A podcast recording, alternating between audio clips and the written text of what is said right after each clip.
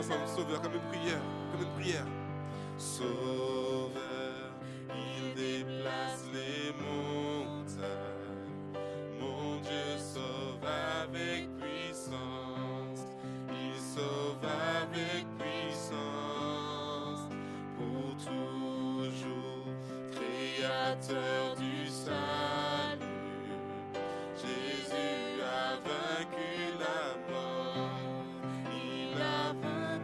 dire ensemble, resplendis pour que le monde voit. resplendit pour que le monde voie. Nous chantons pour la gloire du roi ressuscité. Resplendis pour que le monde voit. Oui, nous chantons à la gloire du ressuscité. Nous chantons pour la gloire du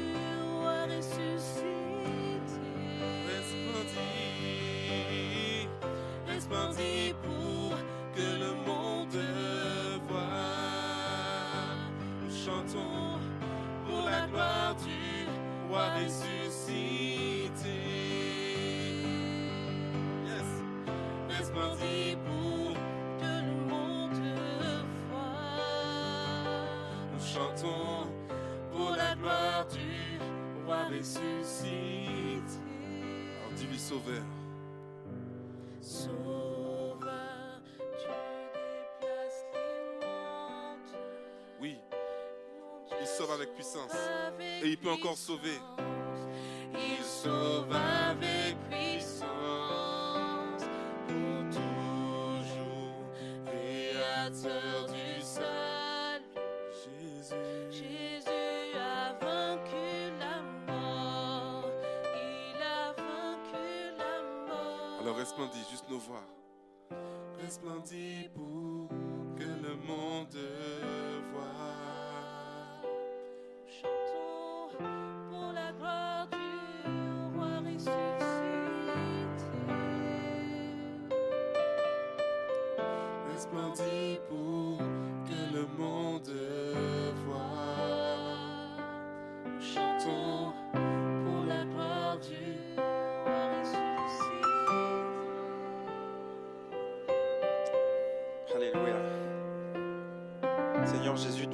de paix. Et dans ces temps de crise, dans ces temps de guerre, nous voulons venir vers toi. Tu es celui qui communique la paix. On te prie pour cette soirée. Viens inspirer ce qui va être dit. Viens nous faire du bien, viens nous enseigner, viens nous préparer à affronter le meilleur en toi et le pire dans ce monde. Amen. Amen. Amen. Amen. Merci Nico et Jessica. Est-ce que vous allez bien ce soir? Ce soir, on a un invité, le pasteur Alexandre Antoine. Donc je vais l'inviter euh, à venir sur le devant. On peut l'accueillir, s'il vous plaît. Voilà. Euh, pour information, on est en direct sur euh, notre chaîne YouTube. Comme ça, nos frères et sœurs qui ne peuvent pas se déplacer pourront avoir accès au contenu. Ce soir, on avait à cœur de, parler de la réaction du chrétien et de l'Église dans les temps de crise. Donc, on sait que euh, on, est en temps de guerre.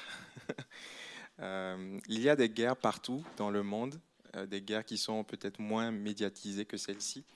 Mais la guerre en Ukraine actuellement elle fait le tour des médias de par son caractère sensible, parce que ça peut déboucher à quelque chose de pire, on le sait. Et donc, on avait à cœur ce soir euh, de, répondre aux questions que vous pouvez vous poser. Comment est-ce qu'on réagit si jamais une guerre éclate? Comment est-ce qu'on comment est-ce que le chrétien doit réagir? Et pour ça, euh, c'est intéressant de regarder dans le passé, parce que l'Église a traversé plusieurs guerres. On va parler de la Deuxième Guerre mondiale, la plus meurtrière d'entre d'entre elles. Et on a l'opportunité, la grâce, le privilège d'avoir le pasteur Alexandre avec nous.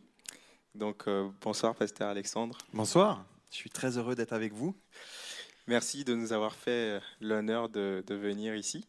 C'est moi qui suis honoré. Donc tu es, euh, tu as une double casquette qui est souvent rare, qui est rare, pardon. Euh, tu es à la fois pasteur et historien. C'est ça. D'accord. Donc, donc tu es professeur d'histoire de l'Église, directeur de recherche et en, recherche et développement, et également pasteur. Est-ce que tu peux peut-être te présenter pour les personnes qui ne te connaissent pas encore? Oui, avec joie. Euh, donc je suis euh, j'ai effectivement cette double casquette. J'ai fait d'abord des études d'histoire, ça arrive. Peut-être que certains d'entre vous ont une vie avant d'être chrétien ou avant d'être pasteur. Et puis ensuite, j'ai fait des études de théologie parce que je sentais que Dieu m'appelait vraiment à, à, travailler de cette manière-là et à rentrer dans ce ministère-là de l'enseignement. Euh, et depuis deux ans maintenant, je suis professeur d'histoire de l'Église, exactement à la faculté de théologie euh, libre évangélique de Vaux-sur-Seine, donc sur l'ouest de Paris. Et là-bas, on forme des pasteurs, des missionnaires, des cadres pour différentes associations chrétiennes euh, à travers ce parcours-là. Et c'est vrai que donc j'ai eu la, euh, la chance de pouvoir étudier l'histoire d'Église peut-être un peu plus en profondeur que ce que, vous, en général, on a le temps de faire. Mmh. D'accord. Alors, on va tout de suite entrer dans le vif du sujet. Euh, la guerre fait poser beaucoup de questions en tant que chrétien, parce qu'on croit en un Dieu de paix, et souvent ça peut nous surprendre. Donc, euh, on aimerait savoir déjà comment est-ce que l'Église a vécu dans la Deuxième Guerre mondiale. Est-ce que les chrétiens étaient préparés à ça quand la guerre est survenue? Quelle a été la réaction de l'Église et des chrétiens quand la guerre euh, est survenue? Alors, je vais, je vais essayer d'être assez précis pour vous, parce que euh, quand on parle de guerre ou d'histoire de l'Église, ou même d'histoire d'Église de la Seconde Guerre mondiale, c'est déjà un sujet pour euh, tout un cours si on devait le faire ensemble. Euh, donc ce que je vous propose, moi, c'est que un des mes sujets de recherche euh, dans ma thèse de doctorat, c'est sur vraiment l'histoire des assemblées de Dieu. Donc ça veut dire notre famille d'Église, comment elle a réagi pendant la guerre, et pendant en particulier la, Seconde Guerre mondiale. Ce qui est très intéressant, c'est que je propose juste en, en, 30 secondes de remonter à la Première Guerre mondiale. Parce que, euh, on le sait peut-être, vous savez peut-être ou peut-être pas, le réveil pentecôtiste, d'où sont nées les assemblées de Dieu, est né au début du XXe siècle. Et ce qui s'est passé, c'est que euh, le réveil a surgi un petit peu globalement dans le monde entier, un petit peu partout. Il y a eu des, des pentecôtistes qui, euh, ont commencé à prêcher, à partir euh, en mission, etc. Et on est, arrivé en France. Et c'est arrivé en France dans une première implantation, tout à côté, dans les années 1907, euh, à Rogny-sous-Bois. Donc c'est pas très loin d'ici. Et là, il y a un prédicateur qui a commencé à prêcher euh, vraiment véritablement le message de Pentecôte, le message de l'Évangile et la puissance du Saint-Esprit. Et cette petite euh, implantation d'église, finalement, n'a que assez peu, ce ne s'est qu'assez peu développé, parce qu'est arrivé quelques années après la seconde guerre, la première guerre mondiale, pardon. Et Michel Mast, qui est ce pionnier, c'est intéressant parce qu'il va travailler beaucoup à l'évangélisation et ce qui va se passer, c'est qu'il va perdre l'un de ses fils dans la Première Guerre mondiale. Et là, quelle va être sa réaction? Est-ce qu'il prend les armes? Est-ce qu'il part pour euh, lutter contre les Allemands? Eh bien non, il s'engage comme aumônier, en particulier pour les jeunes soldats anglophones, parce qu'il parlait anglais, il était commerçant, et il décide d'aller œuvrer sur le front en tant que chrétien pour annoncer Christ et soutenir les soldats là-bas. Du coup, euh, ça, soulève déjà une première question éthique.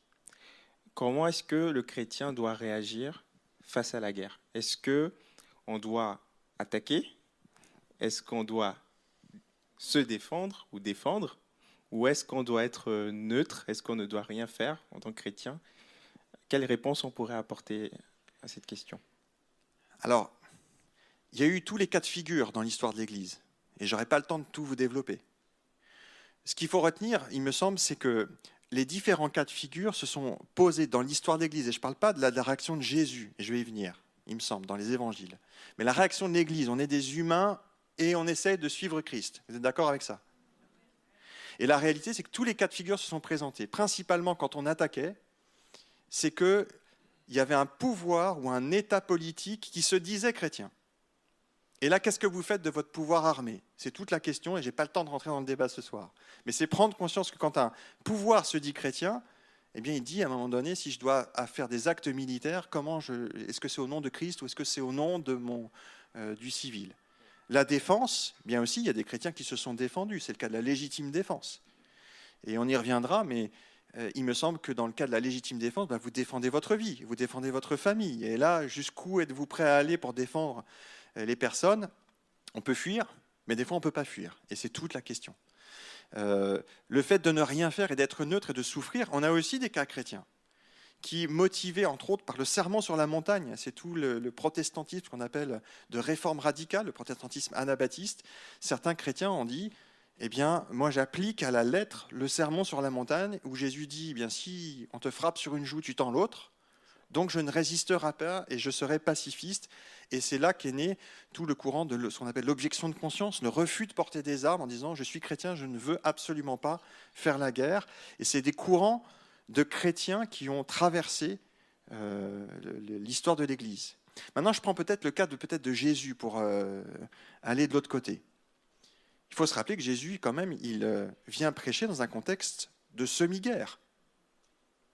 On l'a peut-être oublié, mais c'est un contexte d'occupation en fait, où les soldats romains et les légions romaines savaient très bien que la Palestine, c'est décrit dans les sources romaines, c'est très intéressant, c'était un petit peu les empêcheurs de tourner en rond, les embêtants, les, Israélites, parce qu'ils n'arrêtaient pas de se révolter.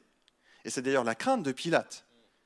Il va tout de suite sur le nœud du sujet, et les autorités juives qui voulaient condamner Jésus, ils savent sur quel bouton appuyer pour déclencher la réaction de Pilate.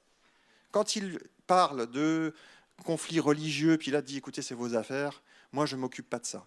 Quand ils disent il y a un problème de sécession ou de, rébellion contre l'État, alors là tout de suite, Pilate sait qu'il y a eu d'autres révoltes juives et que là il faut qu'il voit avec Jésus ce qu'il y a à faire. Et Jésus, tout au long de son ministère, va éviter ce sujet, ou va botter en touche, ou va aller ailleurs. Quand Pilate lui dit Est-ce que tu es roi? Donc potentiellement, est-ce que tu vas lever une armée? Est-ce que tu vas lutter contre le pouvoir romain? Jésus dit, mon royaume n'est pas de ce monde. Et Jésus ne va avoir de cesse que de rappeler que nous devons être des artisans de paix. Alors qu'un certain nombre de ses disciples, rappelez-vous, eux, ils étaient tout prêts à prendre les armes. Il avait entre autres un zélote avec lui, et c'est très bien fait, entre autres, dans la dernière série qui est sortie, The Chosen, hein, vous voyez très bien euh, Simon le zélote, qui est un guerrier, eh bien Jésus va à chaque fois amener à la paix, amener à avant tout lutter le bon combat de la foi plutôt que de s'impliquer en politique euh, directement en pensant que c'est cela qui va résoudre le problème. D'accord. Donc, euh, si je résume ta, ta réponse, on doit d'abord comprendre que notre royaume n'est pas de ce monde. Exactement. On a d'abord un royaume céleste, qu'on est chrétien avant d'être citoyens français, russes, ukrainiens, etc. Euh, mais du coup, comment est-ce qu'on trouve cet équilibre-là entre l'implication civique et notre identité en tant que chrétien? Comment est-ce qu'on se positionne? Parce qu'il y a des gens qui se posent la question, qu'est-ce que je fais bah, C'est l'exemple qu'on voit des, pasteurs des assemblées de Dieu, par exemple, dans la Seconde Guerre mondiale. C'est frappant de voir qu'ils ont eu un témoignage avant tout de paix et d'amour du prochain dans un contexte de guerre. Certains ont été mobilisés dans la Seconde Guerre mondiale, parce que quand votre pays rentre en guerre, eh bien, vous n'avez des fois pas le choix, vous êtes mobilisés pour combattre. Eh bien, euh, est-ce qu'ils ont prié pour ça? Et moi, je crois que c'était conduit par Dieu. La quasi-totalité était nommée en tant qu'aumônier, était nommée en tant qu'infirmier. Et donc, eux, ils ne voulaient pas combattre. Mais des fois, on n'a pas le choix et c'est une réalité. Mais la plupart, en fait, ont été mobilisé puis démobilisé très rapidement dans la Seconde Guerre mondiale parce qu'on a très vite perdu le combat en France. Hein. si vous vous rappelez ce qu'on appelle la drôle de guerre, où euh, ça a été euh, terrible. Mais ce qu'il faut retenir, c'est que les pasteurs ont continué à témoigner du Christ et témoigner de la paix de Christ en permanence, sous les bombardements. C'est une réalité aussi. Ils ont vécu des bombardements. Ils ont continué d'implanter des églises, de prendre soin des chrétiens, de se dire on va continuer d'aider les autres qui sont autour de nous. Euh, sous les pressions de la Gestapo et de la commandante Tour qui étaient là en, mettant des pressions sur les pasteurs. Les, pa- les pasteurs en zone occupée devaient euh, donner leur sermon chaque dimanche pour faire valider par l'autorité allemande. Mais ils ont continué de le faire. C'était très embêtant quand même. hein. Mais ils le faisaient toujours pour continuer de témoigner de Christ. Et on a entre autres un des, un des très beaux témoignages d'un exemple dans l'Est de la France, euh, d'un pasteur et de son épouse, Paul et Rosa Ziffer, qui sont des pasteurs pentecôtistes, qui ont continué de témoigner de Christ alors qu'ils étaient, euh, condamnés par le régime nazi à l'époque. On, nous, on nous cataloguait de cartomanciens et de magiciens si on faisait de la prière pour la guérison des malades. Ils l'ont fait en France, ils ont été commandés. Ils ont été, pardon, euh, euh, embêtés avec ça, euh, condamnés pour cela, et ils sont partis en Allemagne pour continuer à annoncer l'évangile. Donc ils étaient euh, sérieusement résilients, ils étaient courageux, ils voulaient vraiment annoncer l'évangile. Et en Allemagne, ils ont même été arrêtés et déportés en camp de concentration. Même en camp de concentration, ils ont continué à témoigner de Christ. Ils ont continué à être artisans de paix. Et le ministère de Rosa Ziffer, ça va vous surprendre, elle était tricoteuse dans les camps de, dans les camps de la mort. Parce qu'elle voulait donner aux autres des vêtements chauds pour pouvoir leur témoigner de l'amour de Christ. Tout ça pour dire quoi? C'est que, quelles que soient les circonstances, il me semble que notre première mission, notre première ADN, c'est d'être des artisans de paix. C'est d'être des gens qui font du bien et qui témoignent de Christ. Et par contre, il faut accepter cette réalité-là, c'est que personne ne peut dire ce qu'il euh, ferait dans un contexte de légitime défense où on doit défendre sa vie. Et je ne peux pas dire, vous savez, on peut avoir tous des vœux pieux, comme on dit. Ah, moi, je m'engagerai dans la résistance, ou moi, je ferai ceci, moi, je ferai cela. La réalité, c'est que la guerre, c'est une anomalie. On devrait plus chercher la paix. Et que quand on est en contexte de guerre, dans un contexte terrible, on ne sait pas comment on va réagir. Et donc, moi, je vous invite à être des artisans de paix et à ne pas non plus être des, juges. Vous savez, on juge les autres. Oui, tel un, un tel, il est touché, il dit qu'il veut partir pour défendre son pays, etc. Comment je réagirais si mon pays était attaqué? Et je tiens à insister sur quelque chose que tu as noté au début. C'est qu'aujourd'hui, on est troublé, on est comme réveillé de notre sommeil, oserais-je le dire? En se disant, Ah, que se passe-t-il? Il y a quelque chose qui arrive là en Europe. Mais moi, ça me rappelle et ça me met en compassion vis-à-vis de vous, frères et sœurs, parce que je vois que c'est un auditoire très mélangé, où sûrement vous avez, vous, dans vos pays, des guerres civiles. Vous vivez ces réalités-là de familles qui sont en difficulté, etc. Et qui sont des témoins de Christ là où ils sont. Et cette réalité-là, c'est juste qu'aujourd'hui, ça n'était pas effacé, c'est que ça nous arrive en Europe, plus près de nous, alors d'un seul coup, on se dit, mince, ça devient plus près et ça nous, ça nous fait trembler. Mais restons courageux et puis confiants. Pour moi, c'est vraiment le message de ces témoins du Christ dans toute l'histoire de l'Église, de rester ferme dans notre foi et de dire, mais on va avant tout annoncer l'amour de Dieu dans notre société haut et fort. Donc c'est dans les ténèbres qu'il faut qu'on brille. C'est dans les ténèbres qu'il faut qu'on brille le. Ok. Ouais. Euh, y a- il y a- tu l'as abordé euh, tout à l'heure. Comment est-ce que l'Église a vécu la guerre? Est-ce que euh, l'Église, euh, est-ce qu'il y a eu des désertions? Est-ce qu'il y a des gens qui ont perdu la foi? Est-ce qu'il y a eu plus de conversions? Comment est-ce que l'Église a, a vécu notamment la Deuxième Guerre mondiale Alors, dans- la Deuxième Guerre mondiale, c'est intéressant en France parce qu'on a eu deux contextes très différents. On a eu le contexte, en gros, des églises du Sud, dans les assemblées de Dieu, qui étaient en zone libre, un peu plus avec des libertés. En gros, une, ligne de démarcation à partir de au- au-dessus de Vichy, hein, euh, de, gauche à droite. Et puis le nord qui était en zone, ce qu'on dit occupée, et puis vous aviez le- l'extrême nord de la France et l'est de la France qui était ce qu'on appelait en zone interdite, donc complètement euh, par l'Allemagne. Et selon les contextes, il faut avouer que ça a, arrêté ou ralenti la, croissance de l'Église.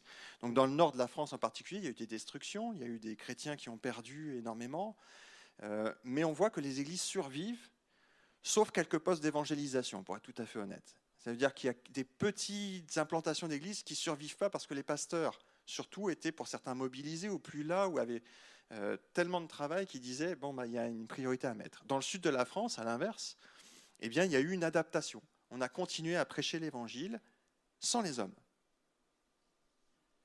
Eh oui, parce que ce sont les femmes de pasteurs qui, pour beaucoup, ont dû reprendre, quand les hommes étaient mobilisés, les églises, et ils ont recruté des tout jeunes pasteurs qui avaient à peine de l'expérience en disant il faut qu'on continue à annoncer l'évangile avec les moyens du bord. Et ça, c'est un élément qui est intéressant. C'est de se rappeler que être courageux, c'est aussi être adaptable. Être capable de réagir quel que soit le contexte. La rue était fermée. Ben, c'est pas grave. On va trouver un autre moyen, on va avancer. On peut nous interdire de nous réunir, et c'est normal dans un contexte sanitaire compliqué. Qu'est-ce qu'on fait? Eh ben, on va prier par WhatsApp, par Internet. Vous comprenez? L'Église ne doit pas se laisser déstabiliser, il me semble, par le contexte, même la guerre, même des choses qui nous font craindre, mais continuer à être en permanence des témoins de Christ qui continuent à, prier, à annoncer Jésus, à aimer ceux qui sont autour de nous. Alors, je vais te poser une petite question polémique. hein. Est-ce que tu penses que l'Église grandit beaucoup plus et beaucoup mieux en temps de crise qu'en temps de paix? Parce que souvent, on prie pour la paix, on aime la paix, Mhm. on aime le confort, et on bénit Dieu pour le confort qu'on a, mais finalement, ce confort nous endort. Et Mhm. on prie pour des chrétiens persécutés ailleurs, et Mhm. on se rend compte que ces chrétiens, ils n'ont pas euh, d'écran LED, ils n'ont pas euh, tout le confort qu'on peut avoir, ils ne peuvent pas euh, prendre leur petit café en terrasse. C'est très dur, des fois, ils n'ont même pas accès à la Bible, ils doivent se cacher pour se réunir, mais des fois, leur foi est un peu plus solide. Mais en même temps, est-ce qu'il faut désirer euh, la persécution pour pouvoir grandir? Qu'est-ce qui est le mieux, selon toi, pour euh, notre croissance personnelle? Une petite persécution, ça vous dit? La seule chose que je peux dire, c'est qu'il me semble que l'Église n'a jamais cessé d'être persécutée en réalité. Sauf qu'il y a des mâles plus insidieux que d'autres. Il y a des moments où vous êtes interdit de le faire par la loi, par un État euh, oppresseur. Et il y a des moments où c'est la culture de votre lieu, où c'est la société qui essaie de vous empêcher de rayonner. Donc, moi, j'ai l'impression qu'on a des persécutions différentes et des enjeux différents. Je discutais il y a, quelques mois de cela avec des, pasteurs de Sibérie, parce qu'il y a beaucoup de pasteurs en Sibérie, en Russie. On n'en entend pas parler, mais il y a vraiment beaucoup d'églises là-bas aussi, euh, qui veulent témoigner de Christ, qui veulent avancer avec Jésus. Et c'est sûr que leur témoignage à tous, moi ça m'a frappé dans la salle, il y avait dix pasteurs, tous ils avaient été en prison, tous quasiment, ils avaient eu des papas, des tontons, pasteurs qui avaient été en prison. Et moi, ça m'a un peu mis tout petit. Vous savez, derrière mon écran, on était en zoom, je me sentais tout petit. C'est moi qui les enseignais, c'est moi qui avais envie d'être enseigné par eux. Mais d'un autre côté, la réalité de notre contexte ici en, en- en Occident, pour faire simple, en Europe occidentale, c'est qu'on est dans une société qui s'est éloignée de Dieu, et qui refuse pour beaucoup les valeurs chrétiennes, et c'est aussi une forme de persécution. Parce que parler aujourd'hui de sa foi, bah, c'est compliqué. Les gens ne veulent pas forcément écouter. Donc, ce que j'ai envie de dire, c'est je ne suis pas pour prier pour une petite persécution, parce que c'est la réalité du combat qui existe déjà. Mais la réalité historique, c'est que chaque fois que Dieu envoie un réveil, où Dieu décide de souffler de sa puissance, c'est quasiment systématiquement euh, précédé par une crise.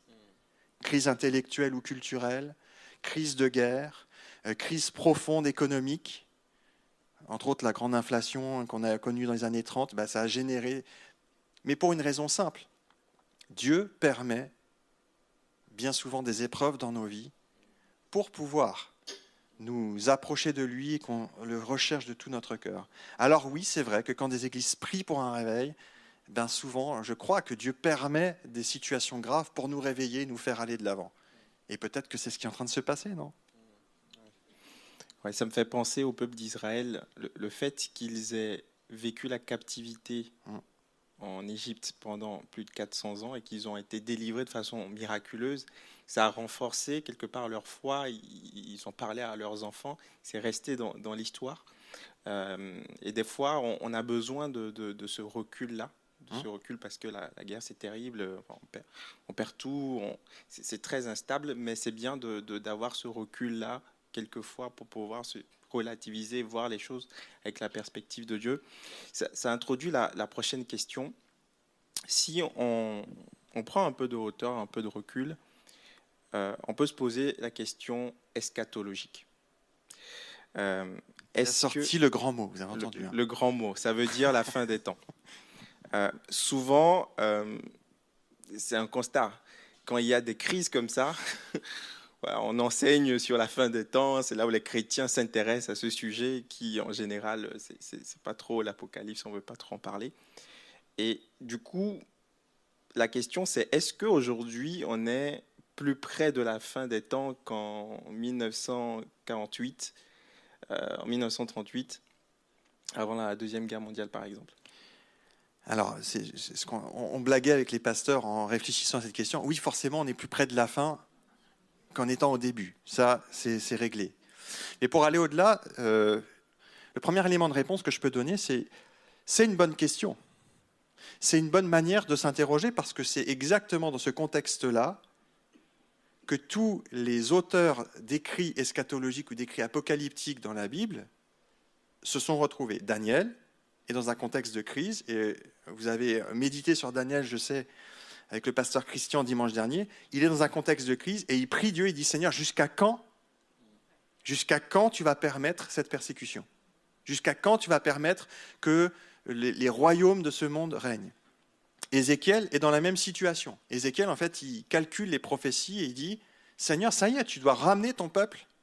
Est-ce que tu as un avenir? Et Dieu lui répond et lui donne des visions. Jean, dans l'Apocalypse de Jean à la fin des évangiles, on est à la fin du premier siècle, il vit une persécution, Jean est persécuté, il est emprisonné. Et sa question, elle est légitime. Il dit Seigneur, ton Église est persécutée, c'est la fin ou c'est pas la fin? Ça va s'arrêter? Et souvent, vous savez, dans apocalyptique ou eschatologique, on voit les séries derrière et les films apocalyptiques et eschatologiques. Mais apocalypse, ça veut dire révélation, ça veut dire lever le voile. Et le message principal, c'est juste pour vous dire ça, que ça, vous, encourage ce soir, le message principal de l'Apocalypse, c'est pas que ça va être terrible et horrible, c'est que Dieu aura le dernier mot, que la fin sera bonne parce que Dieu va régner au final. Et c'est ça la réponse euh, d'abord à l'angoisse de Jean. Seigneur, qu'est-ce qui va se passer pour ton Église? Dieu lui dit, t'inquiète pas, Jean, il va y avoir des temps difficiles, mais j'aurai le dernier mot parce que c'est moi qui règne et c'est moi qui suis le maître de l'histoire. L'autre élément de réponse qui vous, va vous faire prendre peut-être un peu de recul, c'est que moi, ayant étudié quand même un certain nombre de moments dans l'histoire de l'Église, on se rend compte que chaque fois qu'il y a une crise majeure, les chrétiens se sont dit, ça y est, Jésus revient demain. on peut tout vendre, c'est terminé, etc. Et c'est flagrant. Quand euh, Napoléon arrive au pouvoir, c'est lui l'antichrist. Quand Hitler arrive au pouvoir, c'est lui l'antichrist. Quand Néron arrive au pouvoir, bien avant, au début du, siècle, c'est lui l'antichrist. Ça y est, c'est parti. Et ce n'est pas complètement faux. Rappelez-vous de cette image, et je donne cette image à mes, étudiants en histoire, cette image que laisse Jésus et que retrouve, on retrouve dans toute la Bible sur le retour de Dieu. le retour de Jésus, et en particulier quand il parle des guerres et des bruits de guerre qui sont les débuts des douleurs. Vous vous souvenez de ces textes-là? Les douleurs de quoi? Ah, les douleurs de l'enfantement. Et mesdames, désolé, je ne peux pas parler pour vous.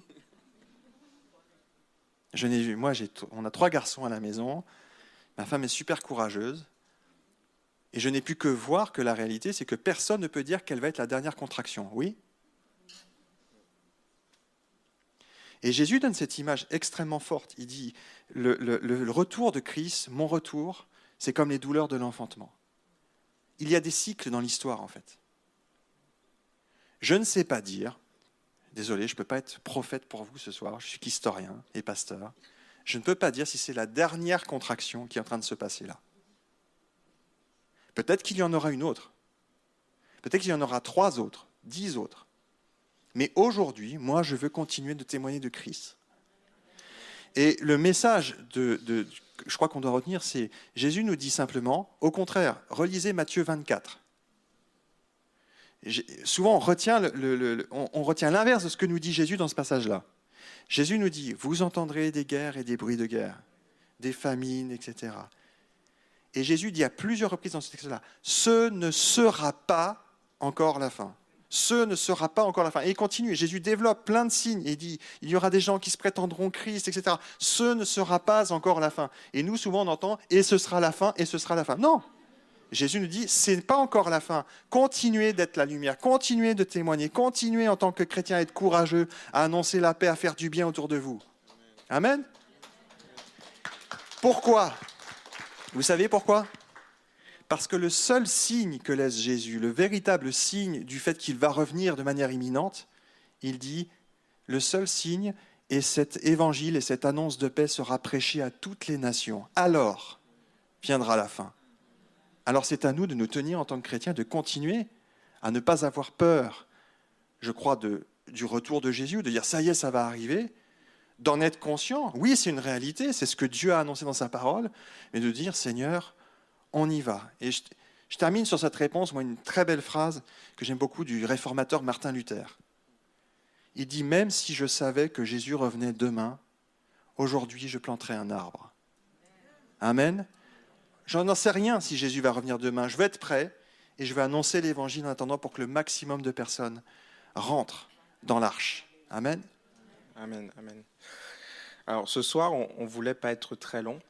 On, veut surtout prier parce que euh, ça doit être notre réponse ultime. Euh, donc on- on- on- merci pour cet échange. Là, j'ai une dernière question et ensuite on, va prendre un temps de prière avec le pasteur Christian. Euh, moi, je constate que dans la Bible, Dieu veut créer un caractère en nous. Quelqu'un a dit que Dieu est plus préoccupé par notre foi que par notre réussite. Il veut développer un caractère en nous. On voit que euh, l'apôtre Pierre, par exemple, il a permis qu'il vive une guerre interne, quelque part on pourrait dire. Il a renié alors qu'il il voulait être le premier, voulait être celui qui était meilleur que les autres. Et Jésus, quelque part, a laissé faire. Il a juste prié pour que sa foi ne défaille pas. Et on voit que ce même Pierre-là va écrire une lettre après, pendant, sous la persécution de Néron, il va, il va encourager les, les chrétiens, il va leur dire, soyez sobres, euh, votre ennemi rôde comme un lion rugissant, et on sait qu'à l'époque, les gens étaient jetés dans la fosse aux lions avec des lions qui, qui venaient les dévorer. Donc l'image est vivide. Et quelque part, la question que je pose, c'est qu'est-ce que Dieu veut développer en nous dans cette saison? Est-ce qu'il y a, est-ce que Dieu essaye d'attirer notre attention sur quelque chose? Euh, C.S. Lewis disait que dans la souffrance, Dieu parle avec un mégaphone. Est-ce que Dieu veut attirer notre attention à nous, l'attention de l'Église sur quelque chose, spécifiquement sur un caractère à développer? Alors c'est presque une autre prédication. Mais face au conflit qu'on vit, j'ai envie de dire, un, moi je crois que Dieu veut développer la compassion en nous. On peut se poser la question, comment je peux agir? On a raison de prier. Amen. Et moi je suis frappé de voir que les hommes et les femmes qui ont vécu la, Seconde Guerre mondiale, en particulier dans les assemblées de Dieu, certains n'ont pas eu peur. Euh, des protestants et des protestants évangéliques, on, y a une statistique qui dit ceci, euh, c'est que on estime à 2 à 3 le nombre de protestants à peu près à l'époque. Mais quand on compte ce qu'on appelle les justes parmi les nations, ça veut dire les, chrétiens qui se sont engagés pour sauver des juifs, il y en a eu plus de, plus de 10 Donc c'est une proportion, c'est disproportionné. Pourquoi? Parce qu'il y, a, euh, y a une très belle phrase d'un livre d'un, historien qui s'appelle Patrick Cabanel. C'est des, des, ces chrétiens qui étaient autour du coteau fleuri, ça vous dit quelque chose? Dans, Là, dans, ce, dans ce, le Chambon-sur-Lignon, ils ont sauvé beaucoup d'enfants juifs. Il y a un film qui a été fait là-dessus, La colline aux mille enfants, euh, qui est un, très beau film où ils montrent comment ils ont sauvé beaucoup d'enfants juifs. Et ils ont dit ceci euh, Nous l'avons fait parce que nous devions le faire, c'est tout. En fait, ils ne voulaient pas en parler. Ils disaient juste En tant que chrétien, on a décidé juste d'aider, de soutenir ceux qui avaient besoin. Et pour moi, aujourd'hui, cette notion de penser à l'autre, de se dire mince, il y a des chrétiens là-bas, il y a des gens qui souffrent, pas que des chrétiens. Il y a aussi d'autres religions. On est là pour les aider, on est là pour vous soutenir et témoigner de l'amour de Christ. On peut donner de l'argent, on peut prier, on peut envoyer peut-être des colis euh, et trouver. Je sais que vous allez organiser dans votre église tout ce qu'il faut pour pouvoir soutenir ces gens-là, parce que ça, c'est extrêmement biblique dans un temps de guerre et quels que soient les moments. euh, L'Ancien Testament dit que Dieu prend soin de la veuve et de l'orphelin. Dieu prend soin des réfugiés. Dieu prend soin de ceux qui souffrent. Et ça, je crois qu'on a un rôle en tant que chrétien pour aimer son prochain particulièrement. La deuxième chose que j'aimerais souligner, c'est soyez courageux, mes frères et mes sœurs. Soyons courageux. Oui, on s'est habitué au confort. Ça n'a pas toujours été ainsi, je pense que je vois assez, désolé, moi j'ai des cheveux blancs, je vois assez de cheveux blancs ici représentés pour, quand j'en discute avec mon grand-père, que j'ai encore la chance d'avoir, je comprends que son quotidien n'était pas le même que le mien. Il a vécu la Seconde Guerre mondiale, il m'a raconté, je dis, je suis bien heureux. Et il arrive des moments, quelquefois, où Dieu permet plus de souffrance dans nos vies. Eh bien, soyons courageux, tenons ferme jusqu'au bout. C'est ce que la Bible nous dit, même dans les temps de crise, parce que nous ne savons pas ce que Dieu a prévu pour demain. Mais je termine par ce mot-là. Moi, j'aime beaucoup cette expression, je suis un historien. Dieu reste le maître de l'histoire. Soyons pas inquiets. Dieu a ses temps, tout est dans ses mains. Il est le maître de l'histoire. Alors soyons généreux, soyons ouverts vers les autres, témoignons de Christ et soyons courageux face aux réalités de la souffrance, des choses qu'on va vivre, mais le Seigneur est au contrôle. Amen, amen. Merci beaucoup.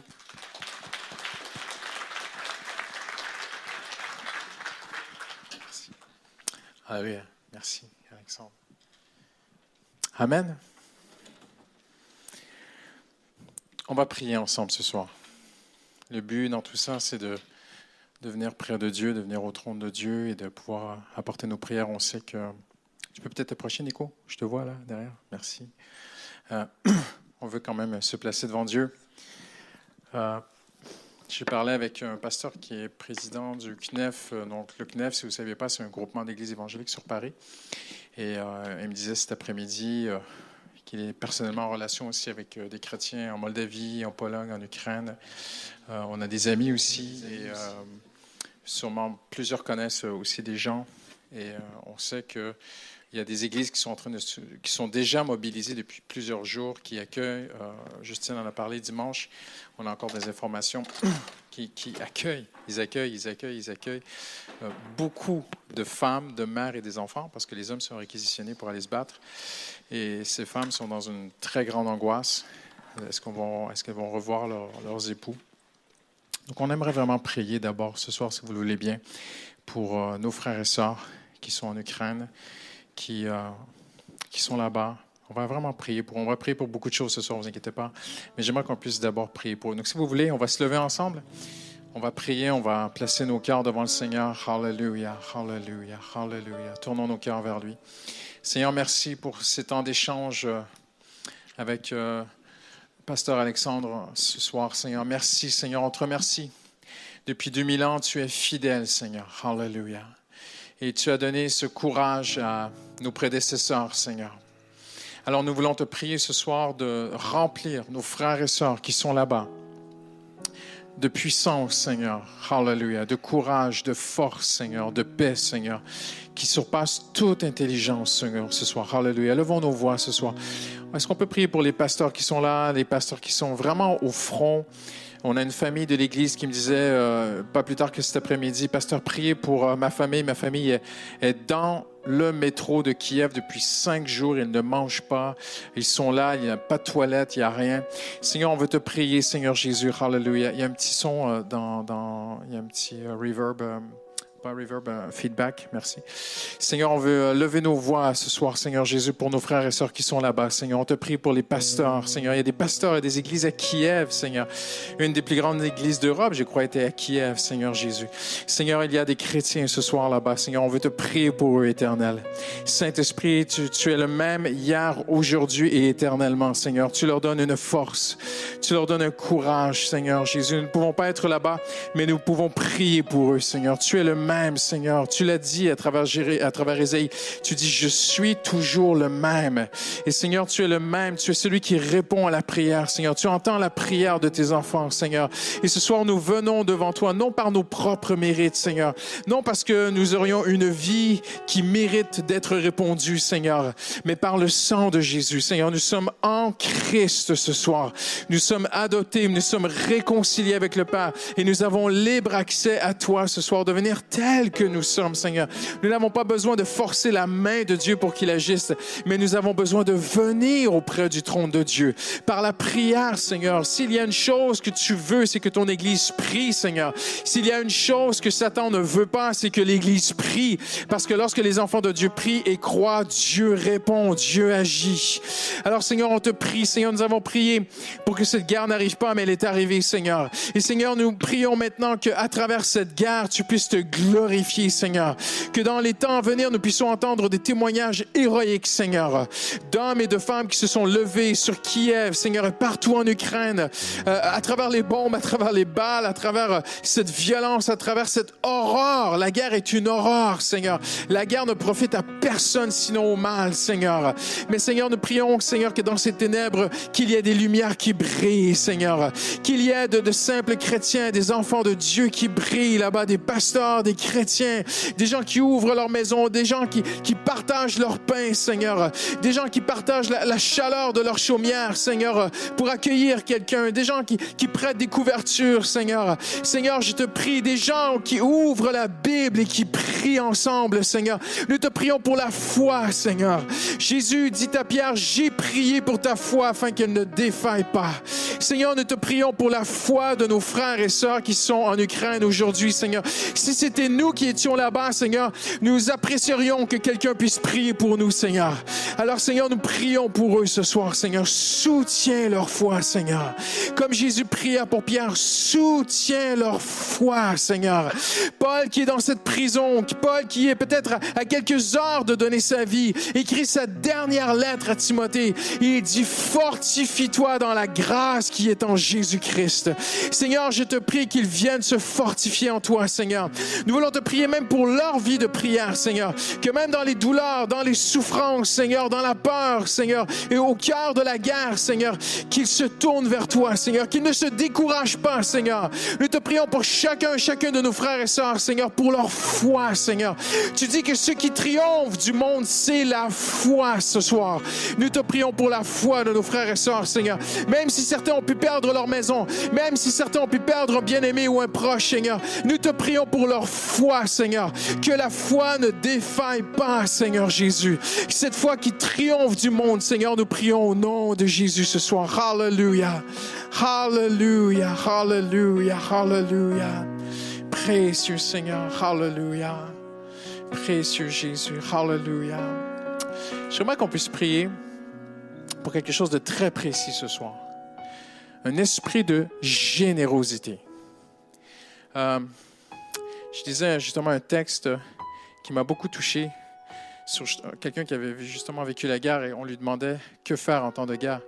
Il disait que celui qui a prête, partage. Tu as cité, on, en parlait là-haut, Jean-Baptiste, qui répond à des soldats romains qui demandent quoi faire. Il dit Soyez juste. Et des péagers, des publicains, des, collecteurs d'impôts qui, euh, qui demandent à Jean-Baptiste Que devons-nous faire et, les pécheurs venaient et disent Que devons-nous faire? Et c'est extraordinaire parce que le premier fruit de la repentance, c'est la générosité. Lorsque le, Seigneur a touché cet homme riche, qui j'ai un blanc de mémoire qui, est venu près de lui, euh, Zachée. Euh, lorsque Zachée était convaincu de pécher, qu'est-ce qu'il a dit? Je, je vais donner aux pauvres. Je crois même il a donné, je vais donner la moitié de mes biens aux pauvres. Et quand la foule demande à Jean-Baptiste, qu'est-ce qu'on doit faire? Jean-Baptiste leur dit, si quelqu'un a deux couvertures ou deux vêtements, qu'il en donne un. Si quelqu'un a assez à manger, qu'il partage avec un autre. Donc ça, c'est l'œuvre du Saint-Esprit. J'aimerais que l'on puisse prier ce soir, au-delà des chrétiens, que les Français soient généreux. Parce que je vais vous dire une chose, il y a un principe spirituel. Que vous soyez dans cette salle ou que je ne sais pas si le live est toujours en live, mais si vous m'écoutez, il y a un principe dans le royaume de Dieu. Celui qui arrose sera arrosé. Il y, a des, psaumes, il y a des proverbes, c'est partout à travers la parole de Dieu que Dieu ne t'oubliera pas le jour où toi tu auras besoin. Aider les pauvres, c'est un investissement.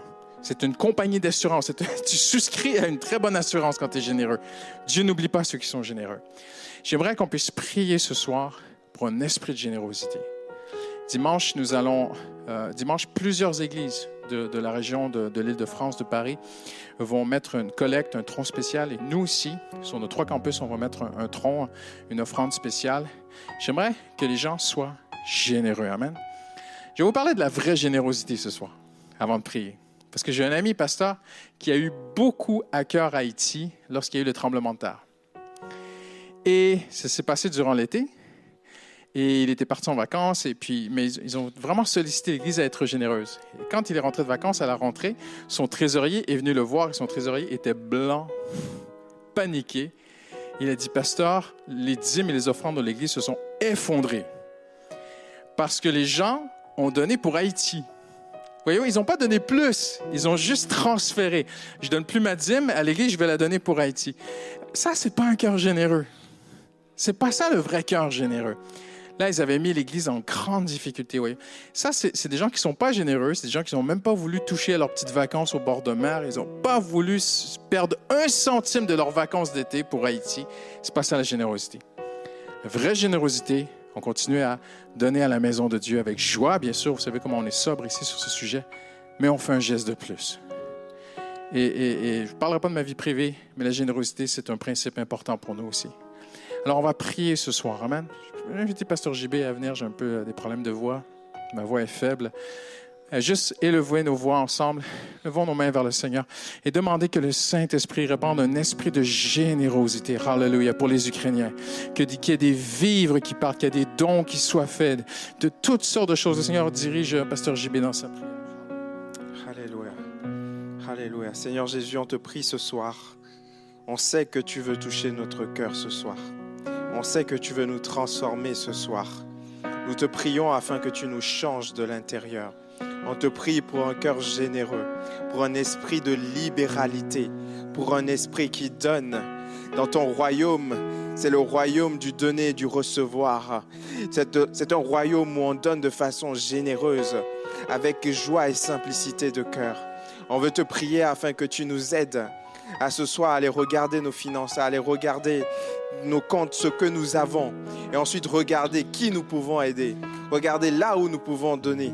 Seigneur, mets cela sur notre cœur, non pas comme un fardeau pesant, non pas comme un joug lourd, mais comme un moyen de, de pouvoir montrer que nous sommes tes disciples, comme un moyen de pouvoir montrer que nous voulons te suivre, parce que toi, tu as donné, tu as tout donné, tu nous as donné ta vie, tu as été généreux, tu as, tu as quitté ton ciel, tu t'as incarné sur terre et tu as pris notre place, tu as donné ta vie.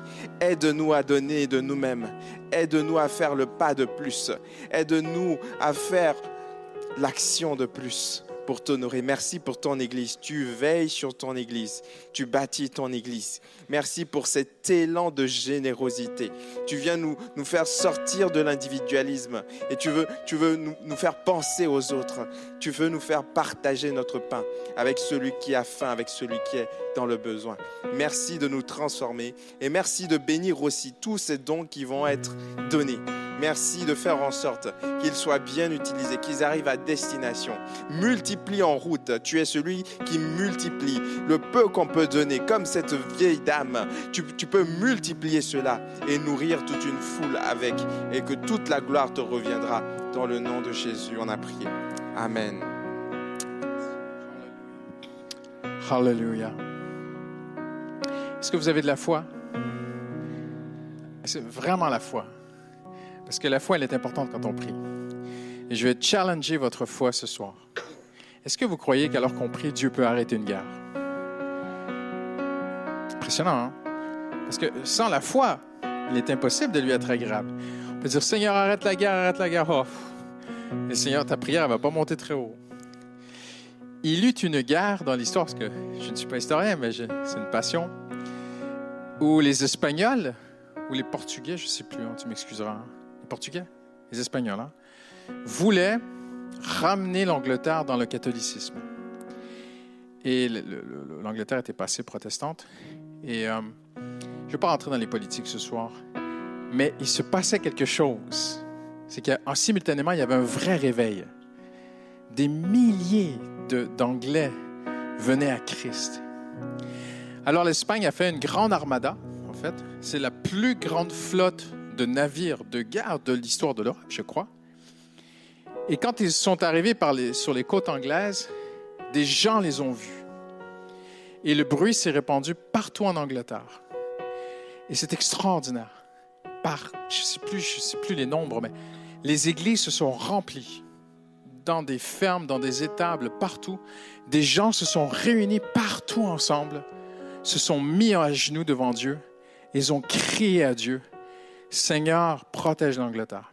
Et nul ne sait pourquoi, mais vous me corrigerez si vous êtes historien, parce que là, je fais travailler ma mémoire. Mais l'armada a décidé de ne pas attaquer, mais de faire le tour avant d'attaquer. Donc l'Angleterre s'est mise en branle-bas de combat. Ils ont repoussé l'ennemi. Ils n'ont jamais été envahis. Moi, je crois que ce n'est pas l'armée anglaise. Moi, je crois que c'était des fermiers, des boulangers, des hommes et des femmes, des mères de famille qui se sont mis à genoux, qui ont dit Seigneur au secours. Là, vous allez me dire Oui, mais on l'a fait aussi. Parfois, il y a eu des guerres. Il y a des choses qui ne nous appartiennent pas. Moïse dit, à Dieu, euh, Moïse dit au peuple d'Israël Ce qui est secret appartient à l'Éternel. Ce qui nous appartient, c'est de respecter ses commandements. Et un des commandements, c'est de venir à Dieu pour tous nos besoins. Alors ce soir, est-ce qu'on peut se placer devant Dieu? Amen. Je vais vous demander de vous tourner vers une personne. Jésus a dit, si deux s'unissent, Amen. Vous vous tournez vers une personne ce soir et vous dites, tu vas être mon compagnon de prière. On va prier vraiment ensemble pour ceci maintenant. Et tu élèves ta voix. Hallelujah. Hallelujah. Vraiment, faites euh, comme vous le voulez, comme vous le sentez avec euh, les normes sanitaires. On va être respectueux jusqu'à la fin. Et commencez à lever vos voix vers le Seigneur Jésus. Hallelujah. Commencez simplement à dire, Seigneur, nous prions pour la paix, Seigneur. Nous prions, Seigneur, tu arrêtes cette guerre, Seigneur. Au nom de Jésus, Seigneur. Tu arrêtes toute escalade, Seigneur. Au nom de Jésus. Hallelujah. Levons tous nos voix vers le Seigneur Jésus. Hallelujah.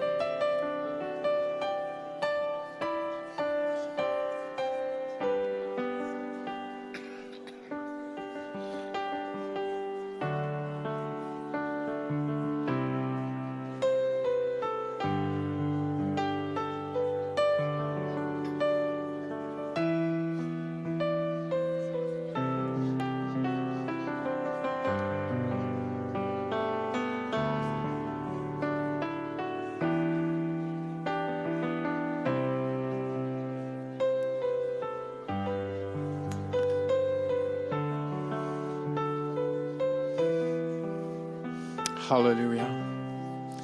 Hallelujah.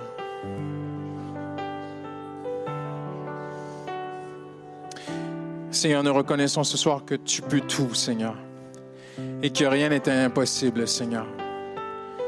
Seigneur, nous élevons nos voix devant toi, Seigneur. Nous élevons nos cœurs, Seigneur. Tu ne cherches pas une formulation ce soir. Tu cherches un cœur qui se lève devant toi, Seigneur. Tu cherches un cœur attendri, Seigneur, un cœur qui n'est pas insensible, Seigneur, un cœur brisé par ce qui se passe, Seigneur. Et Seigneur, nous te disons, Seigneur, d'arrêter cette guerre, Seigneur. Te demandons, Seigneur, une paix, Seigneur Jésus. Hallelujah. Seigneur, nous te prions, Seigneur, alors que les tensions montent, Seigneur, entre l'Occident et la Russie, Seigneur. Viens agir, Seigneur. Mais Seigneur, nous voulons aussi dire comme euh, Jésus dit, Seigneur, non pas ma volonté, mais la tienne, Seigneur. Seigneur, tu sais, tu sais ce que ça coûte parfois pour ébranler toute une société afin qu'ils tournent leur regard vers toi, Seigneur Jésus. Et Seigneur, nous te prions d'abord pour l'Église, Seigneur. Seigneur, je veux te prier avec mes frères et sœurs, réveille ton Église, Seigneur.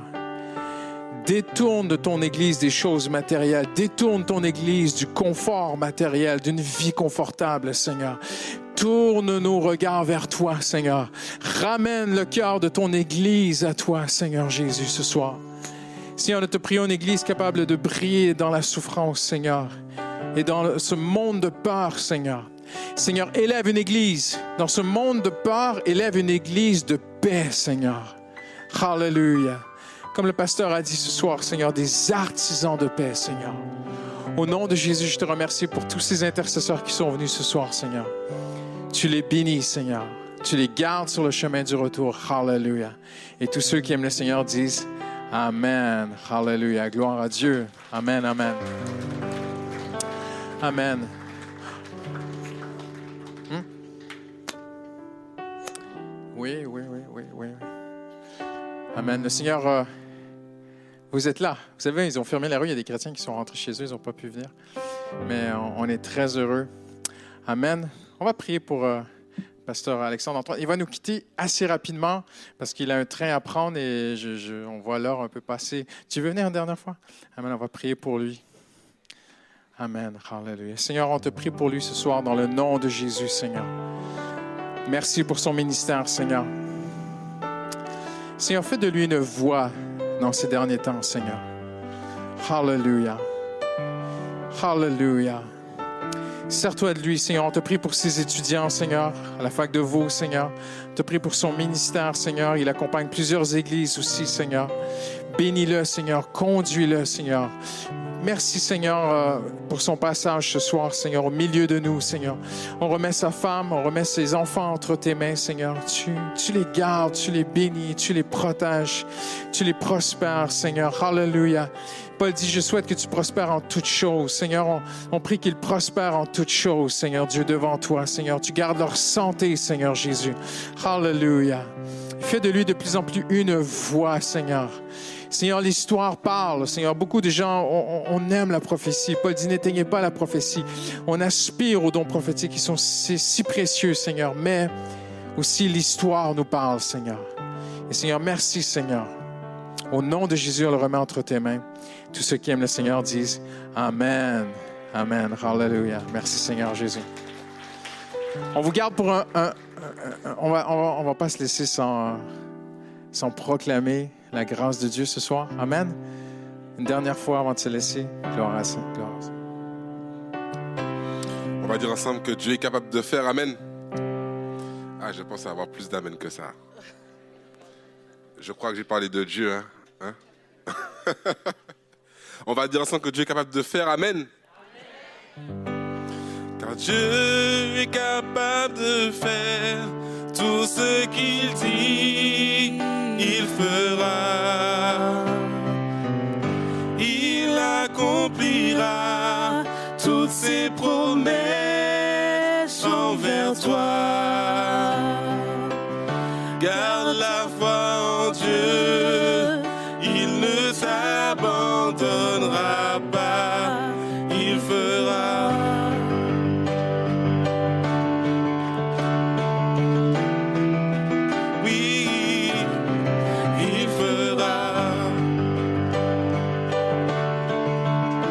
ensemble, infiniment.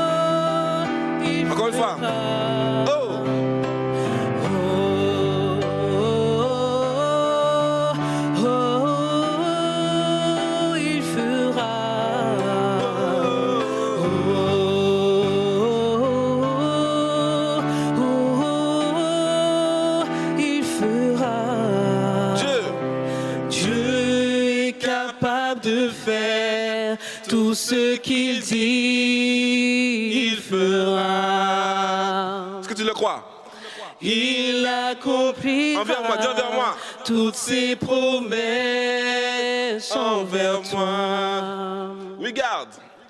Garde la foi en Dieu, il ne t'abandonnera pas.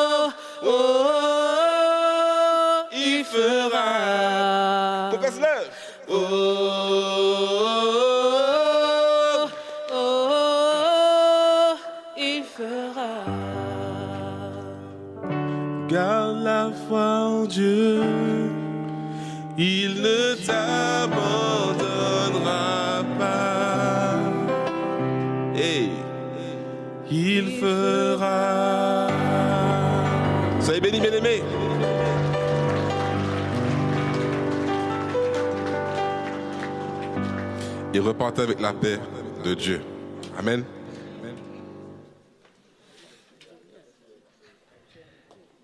Ouais.